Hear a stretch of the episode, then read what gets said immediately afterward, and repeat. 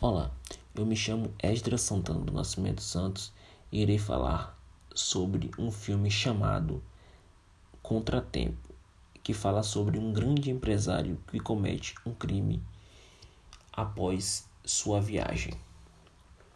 Bem, o filme relata sobre um grande empresário chamado Adrian que estava a negócios em Paris e na viagem ele encontra-se com sua amante.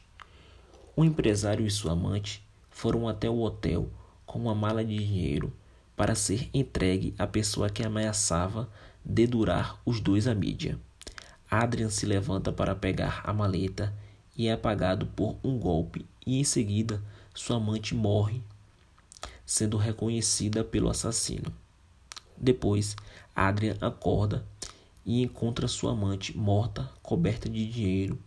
Com isso, ele é acusado de assassinar sua própria amante.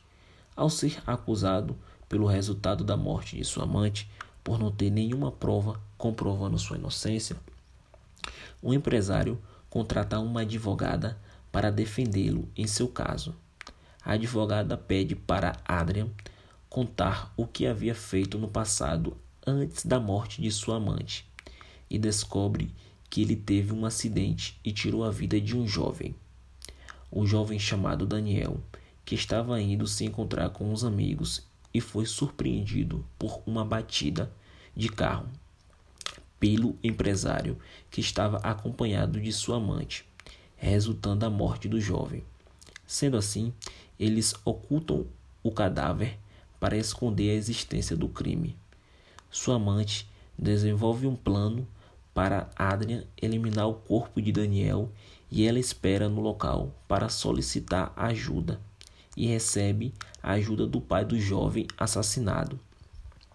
Alguns dias depois, o pai do jovem recebe notícias de que seu filho estava desaparecido e não consegue encontrar vestígios sobre o filho.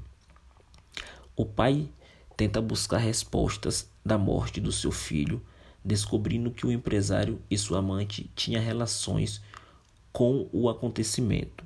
Sendo assim, o pai do jovem assassinado faz sua mulher se passar pela advogada para desvendar todo o ocorrido, fazendo com que Adrian assuma toda a culpa e então ele percebe que caiu em uma armadilha feita pelos pais da vítima para incriminá-los através da gravação de conversa com sua advogada. O filme finaliza com a cena do protagonista recebendo a advogada Virginia no final do filme em seu quarto.